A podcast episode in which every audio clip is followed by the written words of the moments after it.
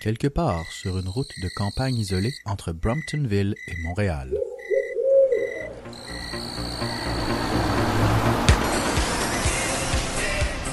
We're all guilty!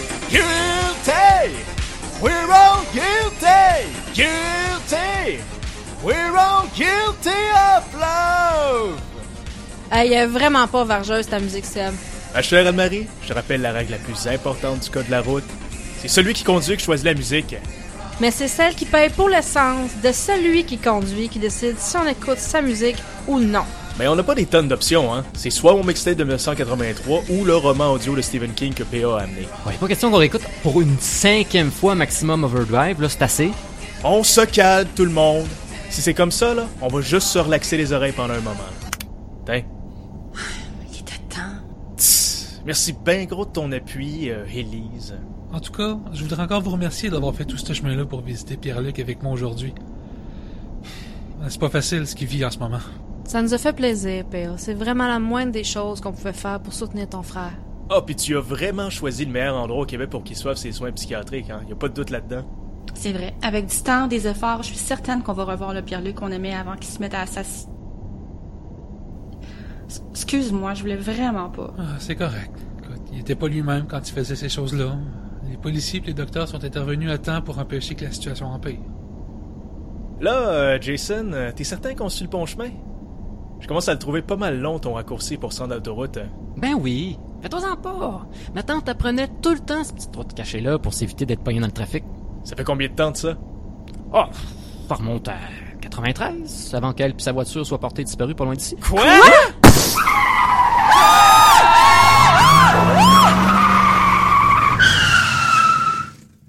Ok, c'est beau, c'est beau, là. Y a plus de danger.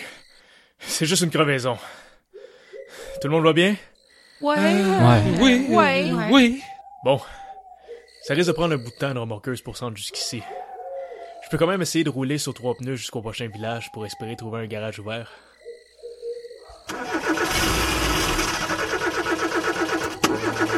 Ouais, ouais, ouais. Hey! Oh, partir, toi. Oh, va te partir, toi. Hey! Oh.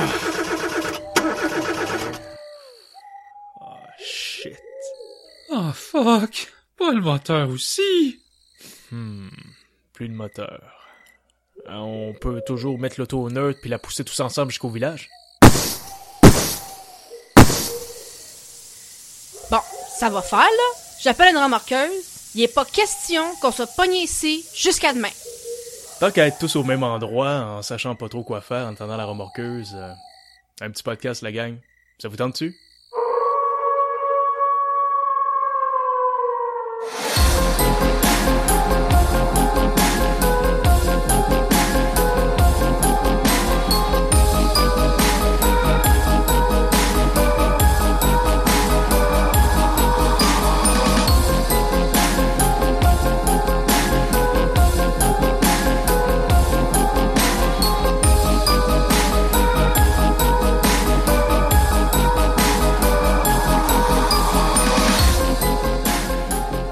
tout le monde, je m'appelle Sébastien Bourget et bienvenue à ce tout nouveau podcast de la revue Clair Obscur, votre dose semi-régulière de discussions fort intéressantes sur l'horreur et l'épouvante. Bon, euh, je dois vous avouer, chers auditeurs, que l'enregistrement qu'on fait en ce moment est pas mal une surprise pour tous. Euh, je suis en compagnie d'Anne-Marie Boutillier, de Pierre-Alexandre Bonin, d'Élise Lucie-Henri Pain et de Jason Paré, et on enregistre euh, directement ben, de la forêt, au milieu de nulle part, à la suite d'une petite bad luck tellement improbable que vous me croiriez même pas si je vous l'expliquais en détail. Alors, euh, qu'à cela ne tienne, euh, on a trouvé le moyen de s'allumer un bon feu de camp réconfortant. On a même trouvé ce qu'il faut pour se faire des s'mores, qu'on est tous en train de se faire griller sur les flammes en ce moment, puis de manger en espérant très très fort que c'est pas notre dernier repas. Donc, euh, chers auditeurs, qu'est-ce qu'on fait d'habitude lorsqu'on est plusieurs assis autour d'un feu de camp, dans la forêt en plein milieu de la nuit? Moi, je dirais que c'est le contexte parfait pour se raconter des histoires épeurantes. Ce soir, mes collègues et moi avons vraiment très envie de vous raconter quelques-unes de nos histoires de peur préférées. Spécialement pour vous donner la chair de poule et, si on est chanceux, vous faire perdre un peu de sommeil la nuit prochaine lorsque vous serez dans la noirceur de votre chambre. Qu'est-ce que vous en pensez? Voulez-vous embarquer avec nous dans ce voyage au cœur de la peur? Si oui, montez le son, fermez les lumières autour de vous, et c'est parti. Qui de mieux pour partir notre petit podcast improvisé? Euh, qu'Anne-Marie, notre rédactrice en chef, merci d'être avec nous ce soir en passant. Ça me fait très plaisir. Alors voilà, écoute, euh, je pense que tu viens de finir ton s'mores, alors euh, voilà J'ai maintenant. encore les dents tout collées. Ouais, bienvenue dans le club. Fait que voilà, euh, on t'écoute gang ensemble, on a hâte de voir ce que tu as à nous raconter. Eh bien, moi, de mon côté, c'est une histoire euh, vraie, vraie à 100%. D'ailleurs, mes amis qui vont l'écouter vont se reconnaître. Intéressant. ça. Oui, tout à fait. Alors, euh, salut Jean-Philippe. Euh, donc, moi, c'est une histoire de... En fait, deux demi-histoires de sous-sol. Moi, j'ai vraiment quelque chose avec les, sous-sols euh, dans ma vie, on dirait. Ça a commencé chez mon ami d'enfance, Jean-Philippe, qui avait une maison au sous-sol très spécial. En fait, une pièce en particulier qui était la salle de lavage et, évidemment, tous nos jouets, tous nos livres, nos, nos cossins. Fait qu'on avait souvent à aller là, ses parents aussi. Maudite pièce-là, j'en ai rappelé toute ma vie, je pense. C'est- dur à, à- à expliquer en mots, mais je décrirais ça par une, une atmosphère extrêmement lourde. Euh, le sentiment d'être regardé fixement, euh, avec une haine euh, intense. euh, donc l'air, là, c'est, on aurait pu la prendre, prendre des poignées d'air, tellement c'était lourd. Là. Puis qu'est-ce qu'il y avait de bizarre aussi, c'est que il y avait un, c'était éclairé au néon. Puis ce néon-là, souvent, il, il twitchait un peu, il flashait, là. c'est ça. C'est ça. Euh, pas en permanence, mais quand même assez euh, régulièrement. Et en plus, pour ajouter au cliché, mais c'est réellement vrai, il y avait une différence de température dans cette pièce-ci et le reste euh, du sous-sol. Et puis, euh, je me rappelle vraiment, même ses parents, euh, sa mère avait peur d'aller faire son lavage. Elle faisait le plus rapidement possible le changement de brassée. Nous, on, allait prendre nos jouets hyper rapidement.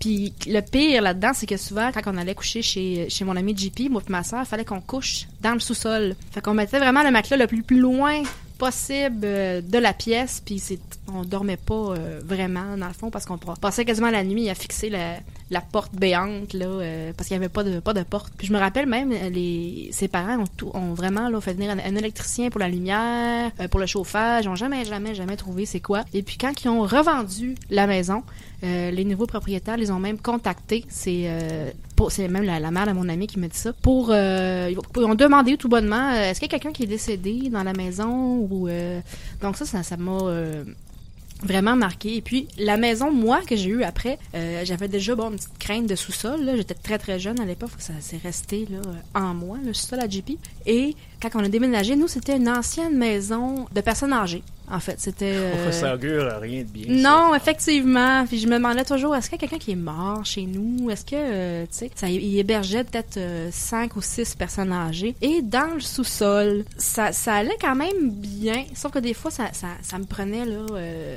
une peur soudaine pour aucune, euh, aucune raison. Et puis, euh, bon, j'ai grandi comme ça, en ayant peur euh, tout le temps d'aller au sous-sol. Et quand j'ai grandi, j'avais ma chambre en bas, au sous-sol. Et euh, j'avais mon bureau, je travaillais à mon, bureau. Et puis tout à coup, il y avait personne euh, dans la maison, soit dit en passant, et personne ne, pouvait revenir avant un certain temps. J'étais vraiment seule. Et il y avait un grand escalier sur le, à ma droite, dans le fond. Et puis tout à coup, j'ai vraiment entendu quelqu'un dévaler les marches, vraiment là, et arrêter précisément à la dernière marche. Et puis là, moi, j'ai figé carrément. Je me disais, si je me retourne à ma droite, je vais voir quelqu'un. C'était une certitude absolue. Donc, je pense que je sais pas combien de temps, on a l'impression que c'est que extrêmement long, là, mais je suis restée figée avec les, les entrailles, tout, tout la douche froide dans le dos, etc. J'ai fini par me retourner, la limite là, de, de, de me pisser dessus carrément. Là. Puis évidemment, il y avait personne. Mais des années plus tard, j'ai appris par mes parents que les propriétaires de cette maison euh, où j'habitais, eux habitaient au sous-sol. Les personnes âgées étaient en haut les personnes âgées n'avaient pas le droit de descendre au sous-sol, sauf jusqu'à la dernière marche pour euh, demander soit de l'aide ou quelque chose comme ça. Donc euh, tout de suite, je me suis dit, ça y est, il y a quelqu'un qui était qui était venu me voir. J'habite plus là, heureusement, mais c'est une des histoires dont euh, je te dirais je crois aux fantômes précisément à cause de ces deux sous-sols-là.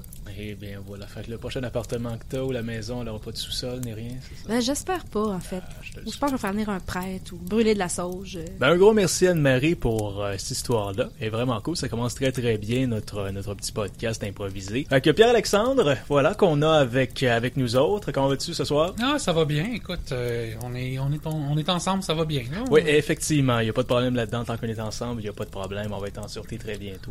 Alors, euh, voilà, ben Pierre-Alexandre, écoute, euh, c'est à ton tour pour ta petite histoire de feu de camp? Écoute, moi, ça va être un petit peu spécial parce que j'ai pas d'histoire en tant que telle à vous raconter qui m'est arrivé de quoi de spooky, Ok. mais j'ai toujours un livre avec moi dans mes poches ou dans mon manteau. Et là, ça donne que j'ai un des recueils de nouvelles de Jonathan Reynolds et il y a une nouvelle qui, à mon avis, convient parfaitement à ce qu'on est en train de faire. Donc, je vais vous la lire. C'est Scareman du recueil Silencieuse aux éditions Les Cibrues. Bon, ben la gang, on ouvre très grand les oreilles et on t'écoute. Attachez vos tucs, on part. Sous un ciel flamboyant, des milliers de combattants s'affrontent. Jamais une aussi grande bataille entre deux armées ne s'est déroulée sur ce terrain auparavant. L'ensemble se transforme en une masse informe d'où proviennent de terribles cris de souffrance, mêlés à la fureur des lames d'acier qui s'entrechoquent. Vos personnages sont cachés à une centaine de mètres de là, sur une colline. Que faites-vous? Le ton de Marc, le maître de jeu orchestrant cette aventure imaginaire, tente d'envoûter ses trois amis assis autour de la table. John, François, Guillaume et lui se réunissent à chaque semaine pour une partie du jeu de rôle Donjons et Dragons, dans laquelle ils incarnent Dancest, elfe aux nombreuses astuces, Chagrat, guerrier fort comme un titan, et Jotdalv, à l'intelligence redoutable.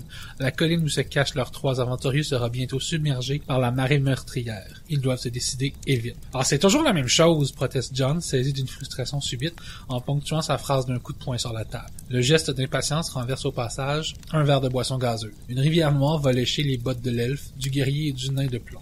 Sous les figurines, une feuille quadrillée sur laquelle sont dessinés un brouillon de colline absorbe une bonne partie du liquide dévastateur. Mais qu'est-ce qui te prend, John? demande François. Ça me tape sur les nerfs. Est-ce que j'ai manqué quelque chose? lance Guillaume en ramassant le dégât. C'est toujours la même affaire, répète John. Mais qu'est-ce que tu veux dire? Donjons et Dragons. On dirait que c'est l'unique raison de votre existence. On pourrait pas jouer un autre jeu pour changer? Arrête de jouer si t'es pas content. Crash Mark, l'air déçu par l'attitude de son ami. C'est exactement ce que je vais faire. On se calme tout le monde, s'interpose François. Depuis qu'ils se connaissent, jamais François n'a vu John l'air aussi fatigué, lui habituellement si jovial et enthousiaste à l'idée d'une bonne partie de jeu de rôle. C'est lui-même qui a initié François à cette activité. John cherchait d'autres participants et Alex, ami maintenant déménagé dans une autre ville, les avait présentés l'un à l'autre. François avait immédiatement adoré Donjons et Dragons. Mais en cet instant, la partie semble à des milles des préoccupations de John. Les yeux cernés, il semble presque à une autre personne. Vraiment, son travail d'été comme journalier pour la municipalité de Silent Valley doit pomper toute son énergie. Ah, je m'excuse d'avoir arrêté la partie, fait John, en fixant du regard le maître de jeu. Ah, c'est pas grave. Peut-être que tu as raison, après tout, on fait toujours la même chose, avoue Marc. De toute manière, il commence à être tard et je travaille demain matin chez Pépé Grognon. Avez-vous besoin d'un lift? John accepte avec plaisir. Marc se montre serviable bien souvent, non seulement par rapport au transport, mais aussi lorsque les parents de John ont besoin d'aide pour peinturer la maison ou poser de nouveaux bordeaux sur le toit. Leur rencontre remonte à l'école primaire alors qu'ils se racontaient des histoires en marchant à la fin des journées de classe. Attendez un peu avant de partir. J'ai quelque chose à vous proposer pour notre prochaine soirée, dit François. John, tu as soulevé un point important. Peut-être qu'on est prêt pour autre chose que Donjons et Dragons. Avez-vous envie d'essayer un jeu différent? Tu m'intrigues, lance Guillaume. Qu'est-ce que tu as en tête? Une partie d'horreur, lui répond François. Ça vous dirait d'être effrayé? Des lanières de tissu, une bobine de fil, une aiguille et deux oreillers bruns. François réunit devant lui les différents éléments qui serviront à fabriquer un véritable âtre de cauchemar. Enfant, son imagination fertile avait engendré un croque-mitaine qui, croyait-il, l'espionnait pendant son sommeil et attendait le moment propice pour le venir le dévorer. Ce soir, il crée ce monstre pour vrai. François greffe au tronc brunâtre deux semblants de bras et deux imitations de jambes. Heureusement qu'il a souvent observé sa mère coudre. Le deuxième oreiller devient la tête du pantin. Il y perce deux trous pour les yeux et un pour la bouche. Un picotement l'arrête momentanément. Une goutte de sang perle au bout de son index. S'est-il coupé ou piqué avec l'aiguille? Il ne ressent pourtant aucune douleur. Il remarque quelques gouttes vermillon sur le visage du croque-mitaine. Avant d'aller se chercher un bandage, il sourit devant ce hasard. Ces quelques taches de sang feront trembler ses amis à coup. Mon Scareman leur fera peur. Le soleil commence à disparaître entre deux collines à l'horizon. Les quatre amis descendent de la Ford Escort de Marc. Les phares de la voiture éclairent le devant d'un chalet. Autour de cette étroite cabane en bois, quelques arbres s'élèvent sur une portion du terrain qui n'est pas envahie par les herbes hautes. Un peu plus loin, au seuil d'un champ, on les observe. Un épouvantail. Immobile dans la furie du vent. Solitaire malgré les corbeaux. C'est moi qui l'ai fait, explique François, recevant des regards admiratifs de ses amis. Marc éteint les phares de la voiture, réduisant le décor à une nuit de silhouettes ténébreuses. C'est l'ambiance parfaite pour le jeu, constate-t-il. Je comprends maintenant à quoi ça va être différent d'un dragon, sourit John, satisfait. Depuis quelques heures, la fébrilité s'est emparée du petit groupe. Ils vivent quelque chose de nouveau, de différent. John croise le regard de Guillaume. Le même souvenir se glisse dans leur esprit. La dernière fois où une telle fébrilité les a ébranlés remonte à l'année précédente. Guillaume avait suggéré l'idée d'organiser un tournoi amical de jeux de rôle qui s'était avéré un franc succès. L'événement avait apporté un second souffle, comme la partie de François promettait de le faire ce soir. Les quatre amis entrent dans le chalet munis de lampes de poche. L'intérieur ne se résume qu'à une seule pièce munie d'un poêle à bois, de vieux fauteuils et de quelques caisses de bière abandonnées dans un coin. Au centre repose une petite table. C'est le chalet de chasse de mon père, leur apprend François. Ton père est un chasseur? demande Guillaume, surpris. À 16 heures. En fait, je devrais plutôt dire qu'il l'était avant de disparaître. François se sent dévisagé par ses trois amis. Personne ne l'a revu depuis trois jours. Ma mère pense qu'il voit une autre femme mais moi je sais que ce qui lui est arrivé. Attends un peu, là. Ça fait partie du jeu, s'inquiète Marc. François esquive la question. Mon père aurait voulu qu'on vienne fêter Noël prochain ici, en famille, devant la chaleur du poêle. Ça sera pas possible. Il s'arrête de parler un instant, les larmes aux yeux. Il a été victime du Scareman. Connaissez-vous cette légende? Ils ne répondent pas, attendant la suite. François affiche un visage glacial avant d'emprunter une voix profonde près du grognement. Il y a plusieurs années, dans un champ pas trop loin d'ici, un homme s'est fait tuer par une bande de motards. Depuis, son esprit rôde sous la forme du Scareman, un monstre vengeur qui abat quiconque croise son chemin. Ce soir, nous sommes ici pour retrouver les restes de cet homme, avant que lui ne nous retrouve. Sinon, nous finirons comme mon père. Allons, installez-vous autour de la table, il ne nous reste pas beaucoup de temps. Ses trois amis soupirent de soulagement. Ils savent maintenant que la mort du père de François est une mise en scène. Quel conteur. Il sait les tenir en haleine et insuffler le doute dans leur perception de la réalité. Qu'attendons-nous lance John de l'excitation dans la voix. Tous les quatre prennent place autour de la petite table. Aussitôt, une odeur nauséabonde envahit leur narine. Ça doit faire longtemps que personne n'a fait le ménage ici, suppose Guillaume. Ah, dirait de la bouffe pourrie ou moisie, suggère Marc. François s'élève sans dire un mot, inquiet. Il promène son regard dans la pièce étroite. D'où provient cette senteur infecte? Venez voir, souffle François en plissant les yeux. Il vient de remarquer une tache sombre sur la fenêtre au fond de l'endroit. En s'approchant, il identifie à l'aide de sa lampe de poche une flaque séchée contre l'extérieur de la vitre. Du sang. Il discerne une silhouette écrasée sur l'herbe tout près du chalet. Qu'est-ce que c'est que ça? demande Guillaume. T'as vraiment pensé à tout pour les gens, s'exclame John pour féliciter François. Mais tu comprends pas, c'était pas prévu dans le jeu, explique celui-ci. John hoche la tête sans effacer le sourire qui lui colore les lèvres. Enfin une expérience qui décoiffe. Comme promis, le jeu de rôle orchestré par son ami se révèle effrayant. Il en ressent de délicieux frissons dans le dos.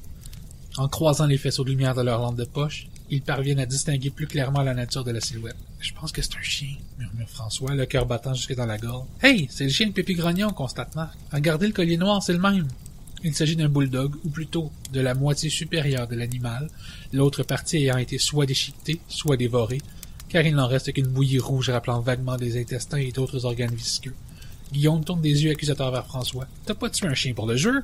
Arrêtez, je vous dis que j'ai rien à voir avec le jeu. Franchement, Guillaume, tu penses quand même pas que François aurait fait ça, se fâche Marc?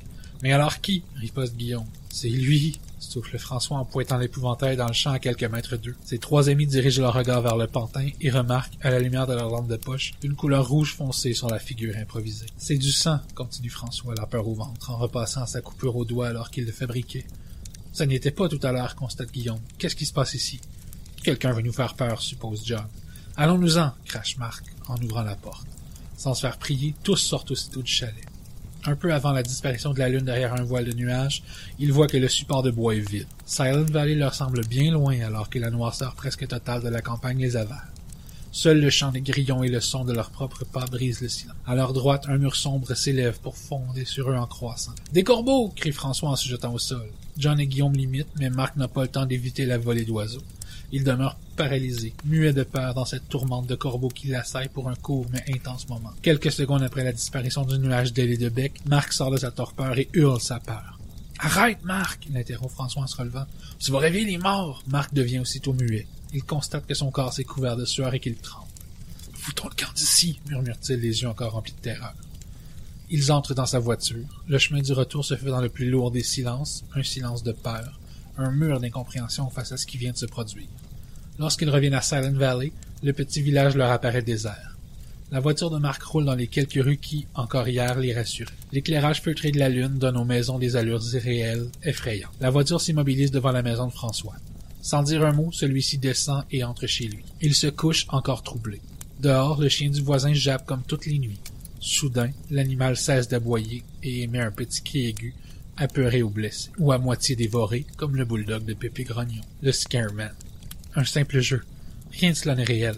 Le Scareman ne se tapit pas vraiment dehors, près de sa fenêtre, attendant le moment propice pour le manger. En retenant son souffle, François ose regarder à l'extérieur.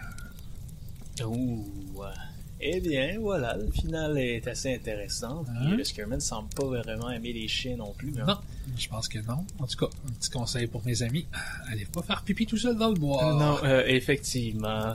Merci de nous dire ça en ce moment-ci, s'il te plaît. Euh, Ben très, écoute, très ça, allait avec la nouvelle, qu'est-ce que tu veux que je te dise? Ah, maudit, puis moi, j'ai pris deux litres d'eau avant qu'on parte. Ah, ok, merci beaucoup. Je t'accompagnerai, Seb, y a pas de problème. ouais, ok. Je laisserai pas le méchant Scareman te manger. Ah, merci beaucoup, c'est très gentil. Ça me fait plaisir. Alors, moi, je vais me tourner à ma gauche et Élise, tu sais quoi? C'est à ton tour. Alors, on t'écoute. Puis, je suis pas mal sûr, en fait, que je pense que tu me l'as déjà raconté, celle-là, mais ça va être assez hallucinant. Je- On t'écoute. Je vais commencer par une introduction sur euh, ma relation avec euh, les trucs euh, paranormaux. Euh, j'ai toujours été très sensible, j'ai toujours eu très peur des fantômes et, euh, et de la mort aussi. Euh, je crois que c'est parce que à 5 ans, j'ai eu une opération et ça coïncidait avec le moment où on m'a parlé de la mort pour la première fois. Donc, comme, comme je savais que j'allais être endormie dans ma tête, j'allais être, on allait me tuer le temps de l'opération et me ramener. Wow, ok. Et puis, je pense que ça a dû créer un traumatisme ou quelque chose. J'avais beaucoup, beaucoup peur. je priais beaucoup. J'avais peur de, de Satan. J'avais peur du diable. Et euh, j'ai fait, euh, ben, comme euh, la, chose la moins logique à faire, en fait, c'est que je me suis mis à lire énormément sur les esprits. Et je lisais plein de, recueils, tu des, témoignages de médiums et tout. Quand on a déménagé, euh, quand j'avais 10 ans dans une maison, moi, j'avais la chambre dans le sous-sol. On entendait, j'entendais souvent des grattements dans les murs. Puis des fois, des fois, ça arrêtait, je disais arrête, ça arrêtait, ou je lançais quelque chose, ça arrêtait, mais ça reprenait toujours. Puis ça, avec une sensation d'être observé, euh, il y avait, il y avait quelque chose d'un peu effrayant dans ce sous-sol-là. Euh, et puis ma mère et moi, on était même allés à l'église et on avait des petits chaudrons de, de, de poupées Barbie qu'on Oui. avait remplis d'eau bénite et on en avait dans chaque coin de la Ah, chambre. cool. Puis euh, ça a quand même duré assez longtemps. Les grattements et tout. Puis autour de, là, je sais pas avec certitude, mais je crois que j'avais 13 ou 14 ans. Je me suis réveillée un matin.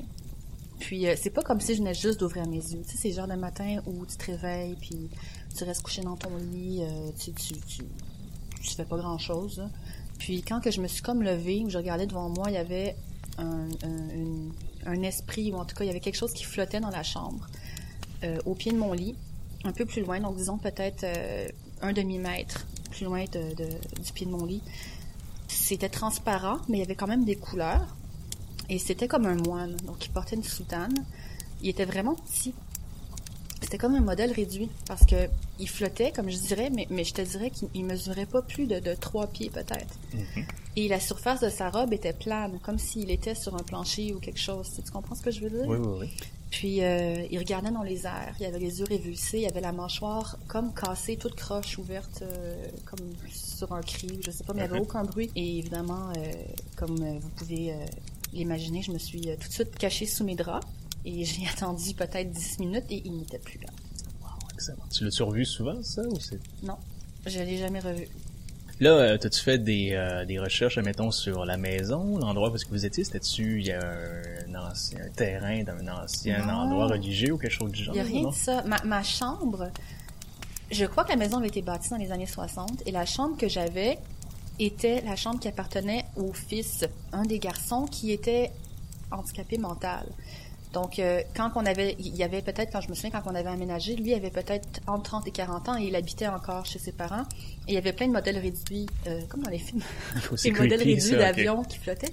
Mais c'était pas, ben, tu sais, je le connaissais pas, mais c'était pas quelqu'un de, de méchant, tu sais, c'est pas, euh. Y a-tu déjà été témoin de d'autres euh, manifestations comme ça ou c'est la seule fois que t'as vu un fantôme, entre guillemets? Une fois, j'ai eu l'impression d'avoir vu quelque chose, mais Ah, ça a été beaucoup ça, moins vivide. C'était dans la nuit et j'avais l'impression qu'il y avait... euh, et là encore, les proportions étaient pas correctes. Comme je disais que le moine était tout petit, cette fois-ci, c'était très grand et c'était juste comme un buste avec une tête. Et c'était difficile à voir, mais j'avais l'impression que c'était un homme. Il était encore figé, donc un peu comme une photographie. Et euh, j'avais l'impression que c'était un peu comme une photo d'a- d'a- d'armée, tu sais, un, homme en uniforme, il avait les cheveux bouclés, euh, Mhm. il avait un petit sourire. Euh, c'était pas, c'était, c'était rien de menaçant, c'était juste comme une image figée. Mais celle-là était, était beaucoup moins. euh, Puis tu t'es-tu déjà senti, mais en fait c'était plus de l'observation, tu t'es jamais senti, mettons, menacé ou quelque chose de genre par ces affaires-là? Les des deux fois où j'ai vu des trucs, je me suis pas sentie menacée. Mais dans la chambre, il y avait des moments où vraiment tu te sentais observé. Puis quand tu sortais pour aller euh, à la salle de bain, ma chambre était comme dans le coin. ben là, je, je sais plus question de points cardinaux, mais tu sais, disons que j'étais euh, au, au sud-ouest. Et bien la salle de bain était au nord. Fallait que je fasse le tour et puis je passais juste à côté de la fournaise qui faisait beaucoup Ah, beaucoup de bruit. Puis là, il y avait un gros espace noir. Puis quand t'allais euh, aux toilettes, c'était vraiment terrifiant. là, Genre tu courais. là. Non, je comprends absolument. Puis euh, dans ta famille, t'es-tu la seule à avoir vu ça? Y a-tu d'autres personnes qui ont été euh, témoins de ça, des frères? des Je suis la seule à avoir vu ça. J'ai vu, hey, c'est vrai, ça me fait penser, euh, une fois, mais je dormais dans, dans- en haut à ce moment-là. J'avais, euh, dans le milieu de la nuit, il, y avait, il pleuvait dehors, et j'entendais quelqu'un qui marchait dans ma chambre. Je voyais à travers les draps, il, il marchait et il allait à, au rideau. Il soulevait un peu les rideaux, puis il soupirait comme s'il voyait qu'il pleuvait, puis il a fait ça à plusieurs reprises. Aïe, aïe, aïe, wow, c'est pas pire. Ça, j'étais plus jeune. Peut-être 11 ans. Eh bien, ben c'est, euh, c'est, inquiétant à la fois, mais tant mieux, ça n'a pas été hostile ou n'importe quoi. là, Non, j'ai pas mal, senti Mais de- j'avoue effectivement que tu te demandes si c'est vrai ou faux, puis euh, c'est, euh, c'est, c'est assez fréquent quand tu réalises que tu es certain que tu as toute ta tête, puis tu es vraiment certaine d'avoir vu ça, puis wow, etc. Puis euh, surtout, ce qui est effrayant, c'est que tu sais pas quand est-ce que ça va se manifester, puis de quelle forme ça va prendre, puis ça va être hostile ou non. Exact. ça, tu vis sur une espèce de stress un peu, Ouais, ouais, euh, ouais, un peu hallucinant. Fait que, ouais, puis ça s'est jamais reproduit depuis, c'est ça, non? Non, j'ai jamais, euh, j'ai jamais rien eu. euh, non, non, rien du tout. Faut croire que mes petits, euh, mes petits chaudrons d'eau bénite. Oui, ça a marché, effectivement, c'est ça. Mais euh, là, c'est quoi aussi, euh, quand on a parlé, c'était quoi la réaction chez vous? C'était-tu genre, ah, tu dormais, c'était ben, tu- c'était quoi? C'était-tu du scepticisme ou il y a des parents, tes parents t'ont cru? Je, je sais, genre? je pense pas en avoir parlé à mes parents euh, Ah, immédiatement. Si j'en ai parlé à mes parents, j'en aurais juste parlé à ma mère, parce que mon père est vraiment sceptique et puis je sais qu'il aurait, euh, il aurait, il m'aurait pas cru. Ah, je suis la euh, drogue, fille, ça? Ouais, quelque chose comme ça, là, tu sais, en riant, puis voyons Mhm, donc, il y a ouais. rien là. Mais ma mère, ma mère m'aurait sûrement cru et, et je sais qu'elle, je suis à peu près certaine de lui avoir raconté cette histoire-là, mais si je lui ai raconté sur le coup, je sais pas. Puis là, par habitude, est-ce que, par protection, est-ce que tu gardes toujours un petit chaudron d'eau bénite chez toi ou euh, Non. plus besoin maintenant? Plus besoin. Non. Ah ben excellent. Ben, merci beaucoup de nous avoir partagé ça. C'est euh, effectivement, si on avait des auditeurs qui ont encore peur d'aller aux toilettes le soir, la nuit, tout ça, là, ben voilà, ça n'a pas aidé ton histoire, honnêtement, à les sécuriser. Merci beaucoup. De rien. Alors, on passe justement à la prochaine histoire et je désigne notre ami Jason Paré pour nous la raconter. Jason, c'est à ton tour. Jason? Jason! Jason, lâche ton téléphone, là. Ah, euh, euh, gang. Pense que vous devriez voir ça. euh, ça vient de sortir aux nouvelles. Je me trouve présentement devant l'hôpital psychiatrique de Bramptonville. Une émeute s'y est déclarée il y a plus d'une heure. Les patients ont allumé des incendies avant de commencer à franchir les murs de sécurité de l'enceinte de l'hôpital. Les gardiens de l'établissement et les policiers de la Sûreté du Québec ont énormément de difficultés à contenir l'évasion massive des patients. Le directeur de l'établissement nous a demandé de partager cette information à toute la population. Un patient extrêmement dangereux, nommé Pierre-Luc Bonin, a aussi réussi à s'échapper. Les autorités demandent à la population de Bramptonville et des villes avoisinantes de bien verrouiller portes et fenêtres et de ne pas sortir à l'extérieur tant qu'il n'a pas été appréhendé. Je répète, il est extrêmement instable et dangereux. Nous vous tiendrons au courant des développements d'heure en heure. Mais pour l'instant, voici Yves Corbeil et les résultats de la loto. Ne manquez pas les tirages de la mini de l'Interplus et du jeu provincial. Oh non, c'est pas vrai. Ah, il faut que je retourne là-bas pour les aider à retrouver Pierre-Luc, mais je suis le seul qui va écouter. PA, on peut rien faire tant qu'on est pris ici, ok? Puis on n'est pas équipé pantoute pour faire des recherches tout seul dans le bois. Ce qu'on va faire, là, c'est attendre que la remorqueuse arrive. Après ça, je te promets qu'on va trouver une solution pour t'aider à retrouver ton frère. Eh ben mieux d'arriver vite, cette remorqueuse-là. Hmm, mais là, en attendant, qu'est-ce qu'on fait? Voulez-vous toujours continuer le podcast? Ben oui. Ben oui, tu sais, Ah oui, pas le ouais, choix. pas le choix. Ben, faudrait bien. Euh, ok, ben regardez, on n'a pas le choix, on va, on va continuer tout simplement. Fait que, ben, regarde, comme on disait euh, juste avant, eh ben Jason, euh, c'est à ton tour, alors euh, lâche-toi lousse, on est prêt à t'écouter. Ouais, ben, je sais pas si euh, si euh, y en a plusieurs d'entre vous qui ont déjà joué à, à Ouija. J'ai jamais osé. Non? Puis toi, Sébastien, non plus? euh? Ben, en fait, j'ai déjà eu ma tablette Ouija. Euh, Ma mère m'avait fait promettre, parce que c'est un gros investissement dans le temps, c'est au-dessus d'une vingtaine de dollars, puis elle m'avait déjà dit, euh, genre, c'est mieux de pas finir dans le fond d'armoire ou ton garde-robe, puis finalement, écoute, ça a été populaire chez nous pendant une semaine. Par la suite, euh, ben, ça a fini dans le fin fond du garde-robe. En fait, ma question aurait dû être, est-ce que ça a marché? Plus ou moins, peut-être 50% du temps, je te dirais. hein. Parce que moi, quand j'étais au secondaire, euh, au début secondaire, en fait, on s'est mis à jouer, moi puis des amis, puis on n'avait même pas de table de Ouija officielle. Ben, on en avait peut-être de temps en temps, mais sinon, on, on les fabriquait, ben, c'est parce qu'on était rendu qu'on jouait même rendu à l'école. Donc, euh, à la récréation, ben, récréation secondaire, c'est pas une récréation, mais en tout cas, pendant l'heure du dîner ou les pauses, on était rendu qu'on jouait, et ça marchait, nous autres. En tout cas, du moins, est-ce que c'est, je sais pas si c'est quelqu'un qui, euh, qui manipulait euh, l'objet puis que euh, on- je me faisais arnaquer, ça se peut là aussi là, mais je veux dire, j'ai jamais su s'il y avait quelqu'un qui, qui truquait le jeu puis ça, puis on a joué pendant un bout et ça marchait, on s'est fait, on s'est fait, euh, moi j'étais supposé d'avoir le scorbut, euh, en tout cas il y a eu plein de malédictions qui nous ont été, oui c'est pas, pas toujours Jojo, ça dépend à qui tu parles. hein. Non, Non? non, pas, pas à ce que je cherche.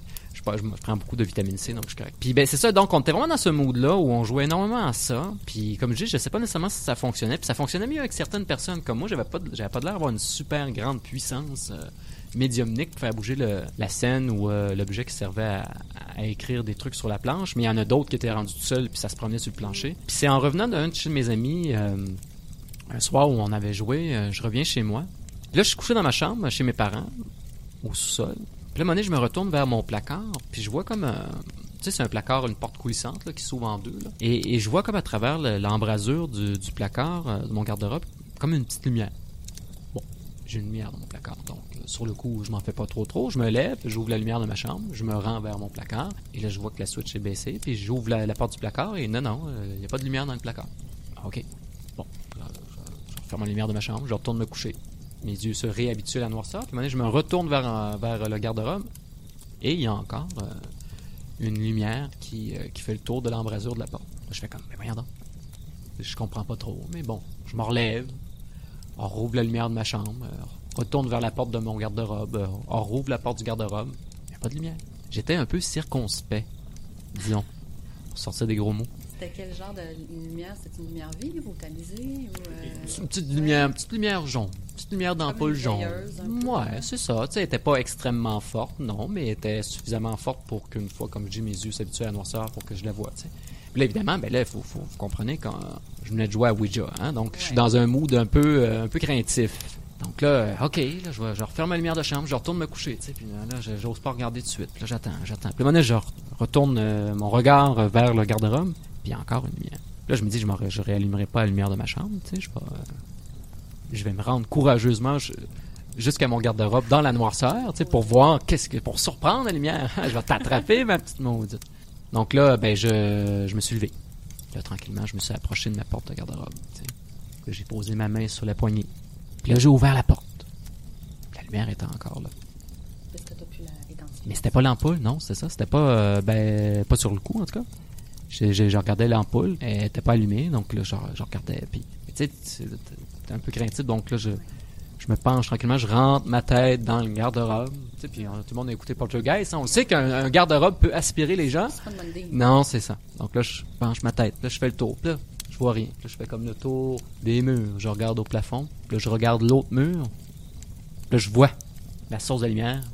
C'était une maudite flashlight qui était comme à côté sur le mur. Tu sais, vraiment la, la lumière face au mur, vraiment à côté pour pas que je vois trop Ouais. la source lumineuse, mais, mais pas suffisante pour éclairer le mur.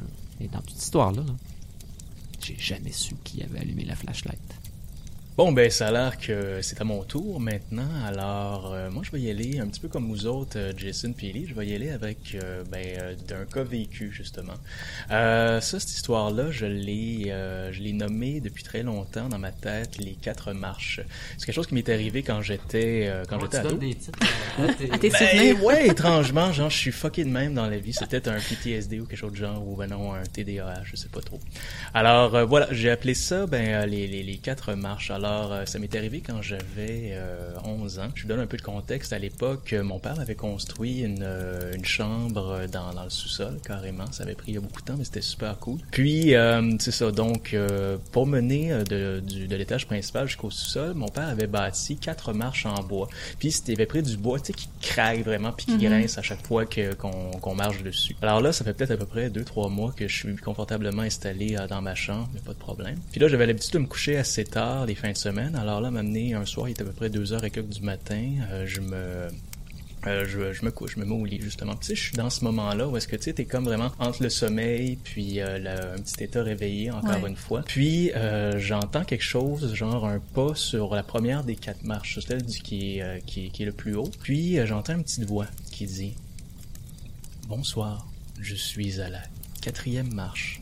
Là, j'ai, euh, j'en ai pas fait de cas, genre, j'étais persuadé que c'était un petit peu un rêve qui commençait, fait je me suis juste retourné, je me suis abrillé, puis fini, y a pas de problème là-dedans. J'ai passé une très belle nuit. Après ça, bon, euh, la journée passe, ça va bien, je m'en vais à l'école, je reviens, le soir, euh, ben, je me remets au lit, puis tout ça, euh, ferme la lumière, puis tout ça. À un moment donné, bon, je, je me réveille, c'est ça, comme d'habitude à chaque nuit pour aller euh, prendre une gorgée d'eau sur le, le verre qui est posé sur ma table de chevet. Puis bon, après ça, je me retourne, puis j'entends tout simplement, encore une fois, une pression sur, euh, encore sur le bois. Là, j'entends Bonsoir, je suis à la troisième marche.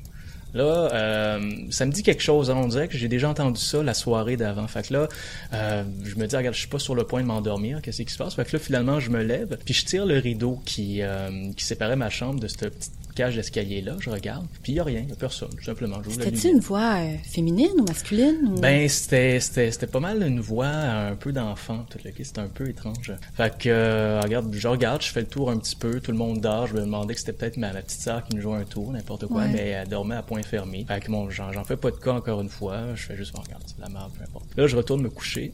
Puis, euh, le, le lendemain, j'en reparle, justement. Je fais comme, euh, hey, Gabriel, était, ma petite sœur, étais-tu, elle s'est-tu réveillée l'année passée pour venir me voir, quelque chose du genre? J'ai entendu euh, une voix, euh, une voix d'enfant, là. Elle me- euh, dit non, regarde, j'ai pas l'impression qu'elle se soit, c'est pas dans ses habitudes de se lever, tout ça, de la nuit. Fait que bon, euh, je retourne encore à l'école, je, après ça, je, je me recouche en soirée, mais tu sais, j'ai un peu de misère à m'endormir encore une fois. Je me demande si cette affaire-là, genre, ça va recommencer, puis tu sais, je veux, euh, je veux savoir c'est quoi finalement. Là, j'attends un peu, j'attends un peu, le sommeil vient me chercher, mais euh, mes paupières commencent à se fermer. J'entends encore un petit peu une pression. Encore une fois, le bois craque. Ça dit Bonsoir, je suis à la deuxième marche. Là, euh, encore une fois, là, je, je, me, sors un peu de mon état euh, semi-endormi. Je m'en vais revoir, il n'y a rien. Je m'en vais euh, réveiller ma mère. Puis là, je lui dis, regarde, on peut-tu faire le tour, s'il te plaît? J'entends ça depuis quelques soirs. je, suis pas vraiment à l'aise. Fait que là, bon, Ma mère fait le tour, tout ça, il a pas de problème. Oui, on entend un craquement, mais tu sais, il y a rien. Ma sœur dort encore, ça se peut pas que ce soit elle. Fait qu'écoute, en bonne maman, elle a décidé de, de se coucher à côté de moi jusqu'à temps que je m'endorme. Puis Après ça, elle quitte, puis je le garde tout dans son lit. Fait que j'ai passé une- encore une très belle nuit ce soir-là, mais j'étais encore un peu interloqué. Le lendemain, je suis à l'école encore une fois, puis ça me, ça me tient, euh, ça, ça me joue dans les, les pensées, cette affaire-là. Alors, euh, bon, à un moment donné, je décide, euh, regarde, coûte que coûte, je vais rester éveillé. Là, bon, la nuit arrive encore une fois, puis... Euh, écoute, euh, j'essaie de rester éveillé, mais ça, ça fonctionne pas. C'est grosse journée, cours d'éducation physique, etc. Fait que, écoute, le sommeil commence à venir. Puis là, j'entends encore à peu près à 2 heures du matin une pression sur, euh, sur le bois, sur une des marches. Puis là, euh, je sais pas, je commence à pogner la chienne. Là, j'entends euh, une petite voix qui fait comme Bonsoir, je suis à la première marche. Là, étrangement, la chair de poule me pogne. Je me retourne vraiment contre mon, mon mur avec la couverture vraiment Ouais. par-dessus moi. Là, j'entends euh, des pas Oh non. qui marchent vers le lit. Là, je sens clairement quelque chose autour de moi. Puis là, la, la petite voix, je l'entends encore. Ça me dit Bonsoir, je suis à la première marche. Je suis rendu! Et voilà. T'es con. Ça nous prenait un bon vieux jump scare, tout ça, et voilà. Oh non. Et voilà, donc euh, non, finalement, c'est pas vraiment une histoire qui m'est arrivée dans la vie, y a pas de problème. Mais en tout cas, c'est ma, ma petite histoire de feu de camp que je raconte depuis des années, puis ça fonctionne tout le temps, c'est génial ça. En plus, quoi, tu nous l'as-tu déjà raconté cette histoire-là? Puis moi, non, j'ai mordu non. à. Non, non, je la garde, je la garde pour moi. Non, faites-en pas, c'est la première fois. Puis, mais l'effet est toujours là. Alors, gang, si je vous ai fait sursauter à la maison, ben, je m'en excuse, mais euh, voilà, ça fait partie de, de- du folklore des feux de camp. Les jump scares, c'est formidable. Pas juste dans les films d'horreur américains qu'on peut les utiliser. Chers auditeurs et auditrices, voilà ce qui met fin à notre podcast de ce soir. On espère tous qu'il a su vous plaire. Avant de vous laisser aller ouvrir les lumières de la pièce où vous vous trouvez, j'aimerais vous rappeler que le 18e numéro de la revue Claire Obscur est présentement disponible et peut être commandé au coût de 7$ sur notre site web au www.revueclairobscur.ca. Vous y trouverez trois excellentes nouvelles écrites de la plume de Michel G. Lévesque, Martin Dugas et Kane Banway. Il y a aussi Anne-Marie, Pierre-Alexandre, Robert Belinsky et Marie Laporte qui reviennent avec leurs critiques de romans. Et dans sa chronique, la talentueuse Émilie Léger nous fait découvrir l'artiste Steve Otis. Notre chroniqueur jeux vidéo, Guillaume Couture, vous propose un très bon texte sur les multiples facettes de la sexualité dans les jeux vidéo d'horreur. Alors mon nom personnel et celui de mes collaborateurs de ce soir, nous vous remercions d'avoir été à l'écoute et on se retrouve tous très bientôt pour un autre podcast de la revue Claire Obscure.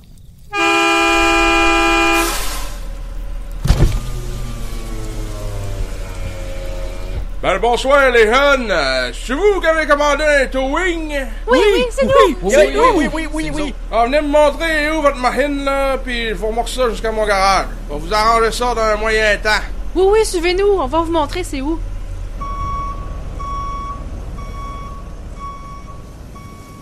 C'est beau, allez-y, la gang. J'éteins le feu puis je vous rejoins. Ok, mais traîne pas trop longtemps, PA. Il commence à avoir de la tempête dans l'air.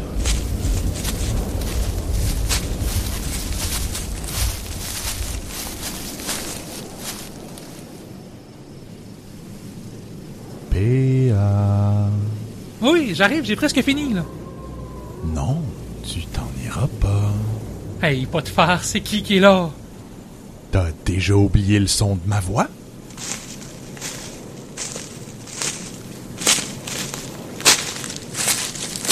Pierre-Luc? Salut, petit frère. Écoute, sois raisonnable, tu peux pas rester ici. Faut que tu retournes à l'hôpital pour qu'ils puissent t'aider. Laisse-moi t'y ramener. Fais-moi confiance, ok? Confiance? Te faire confiance?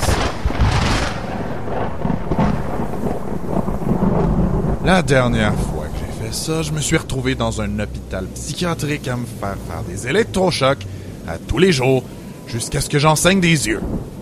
Ça, c'était juste le commencement. Ils m'ont drogué, mutilé et battu à un niveau inimaginable. Ils m'ont aussi forcé à faire des choses pour lesquelles il n'y a même pas encore de nom. C'est ça ta façon de m'aider? Écoute, si j'avais su que c'était comme ça qu'ils te traiteraient, j'aurais jamais accepté qu'on t'envoie dans cet établissement-là, puis tu le sais. Oh, inquiète-toi pas avec ça, frérot. Pendant les meurtres, je me suis occupé de retrouver ceux qui m'ont fait ça. Disons que je leur ai rendu la politesse de leur traitement en choc. Sauf que, ils s'en remettront jamais. je commence à vraiment m'amuser à punir tous les gens qui m'ont mis dans cette situation-là. Puis tu sais quoi? C'est toi le suivant sur ma liste. Non, fais pas ça. Non! Béa, on est prêt à partir, faut y aller, là! Tu peux rien pour attendre, petit frère!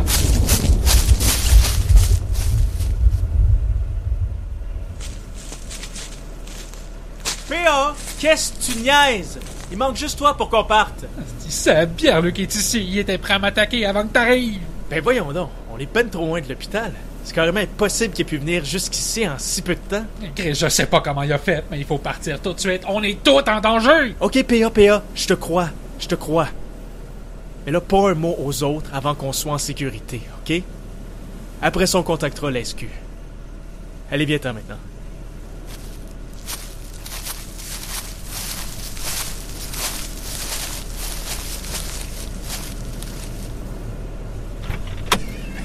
C'est bon, on peut y aller.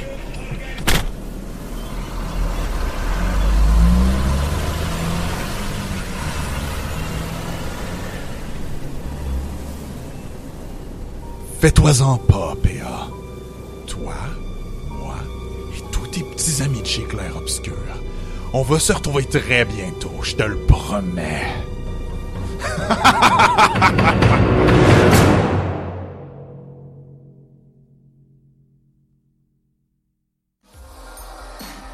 Eh bien, chers auditeurs et auditrices, c'est ainsi que se conclut ce tout nouvel épisode de notre podcast. J'espère que vous avez eu autant de plaisir à écouter cet hybride entre le radio-roman et notre format habituel que nous avons eu à le produire.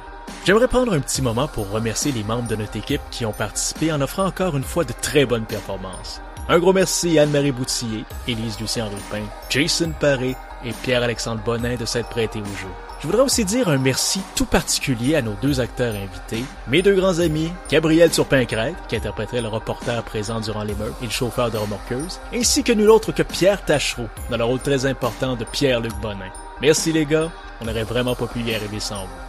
Sur ce, je vous donne rendez-vous très prochainement pour un autre podcast de la revue Claire Obscur, tout en vous rappelant bien sûr que tous nos précédents épisodes sont téléchargeables gratuitement en format MP3 sur notre profil SoundCloud facilement accessible dans la section podcast de notre site. Au revoir chers auditeurs et à très bientôt.